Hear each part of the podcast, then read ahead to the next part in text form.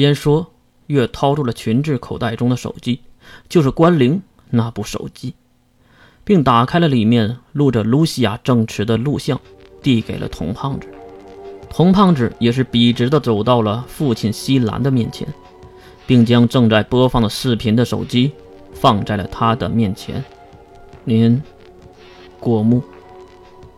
说完，童胖子退后几步，大当家西兰当然也是目不转睛的看了半天。屋内的其他人也没有了任何的动作，直到视频播完，因为声音很大。即使是在窗边的十五、十六号也是听到了。怎么样呢？听到视频结束，童胖子迫不及待地问着。只见大当家长出一口气：“唉，原来你还能做到网开一面呢。也不知道这大当家话中的意思是对谁说的。”大当家马上转头。看向身后，欢，你哥哥来了，不出来看看吗？欢，月很好奇这个欢是谁，而书架后面听到声音的小女孩也是蹦蹦跳跳的跑了出来。原来是一个穿着公主裙的小丫头，年纪也就十四五岁的样子，长相很是甜美。哥哥出来后，一个飞扑。就扑入了童胖子的怀里，刚才还满脸严肃的童胖子瞬间就温和了起来，好像他真的很喜欢这个孩子。你妹妹？童胖子在一旁好奇地问着。是啊，她就是老三，换。月马上转头瞪向西兰，很明显，这个老头子是想利用幻来牵制住童胖子。童先生。你忘了自己要做什么吗？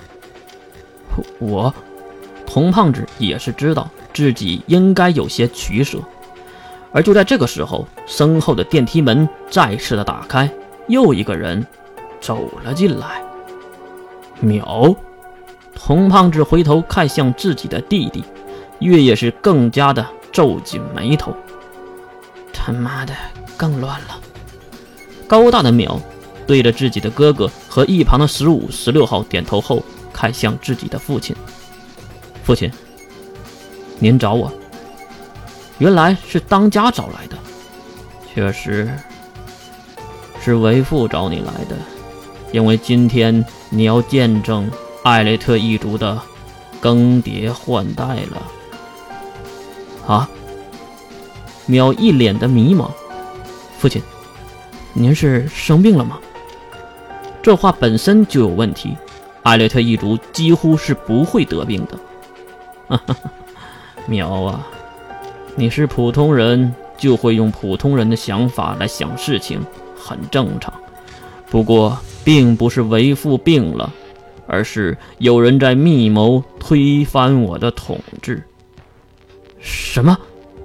一脸惊愕的苗看向了自己的哥哥。很明显，他是知道自己的父亲就在说自己的哥哥。这些天，四位长老相续遇害，很明显是有人故意而为之的。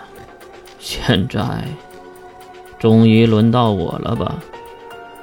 大当家云淡风轻地说着这如此恐怖的话语，淼当然也是被惊吓到，不知道该说什么。童胖子也在抉择。就在这时，一个黑影在窗外划过，竟然是一只黑色短毛猫。我操，这是顶楼啊！十六号看向窗外的黑猫，想吐槽一句：这只猫是怎么爬上来的？而下一声电梯到达的声音，将所有人的目光都吸引了过去。啊，很明显，这个人可不是西兰叫来的。他脸上也是一脸的疑惑。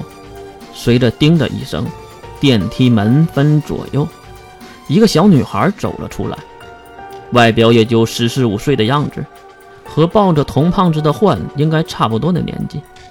女孩身穿黑色教会服饰，黑色的短发和花月差不多，也是同样的波波头，而他那血红色的利孔极为扎眼。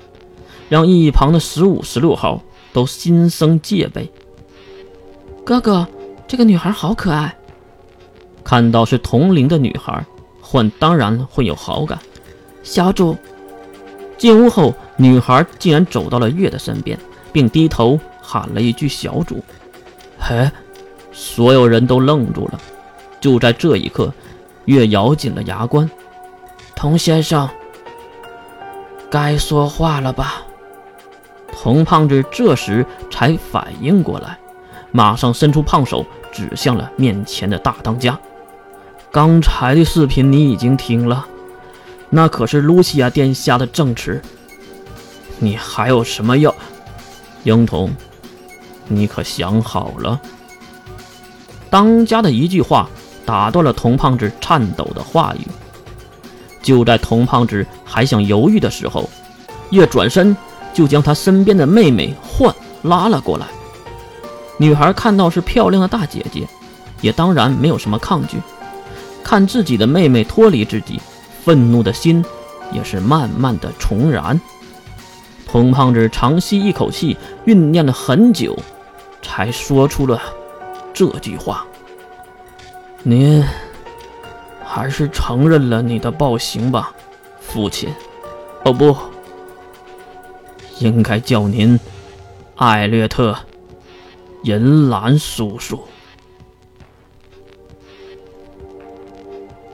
煮豆燃豆萁，豆在釜中泣。本是同根生，相煎何太急。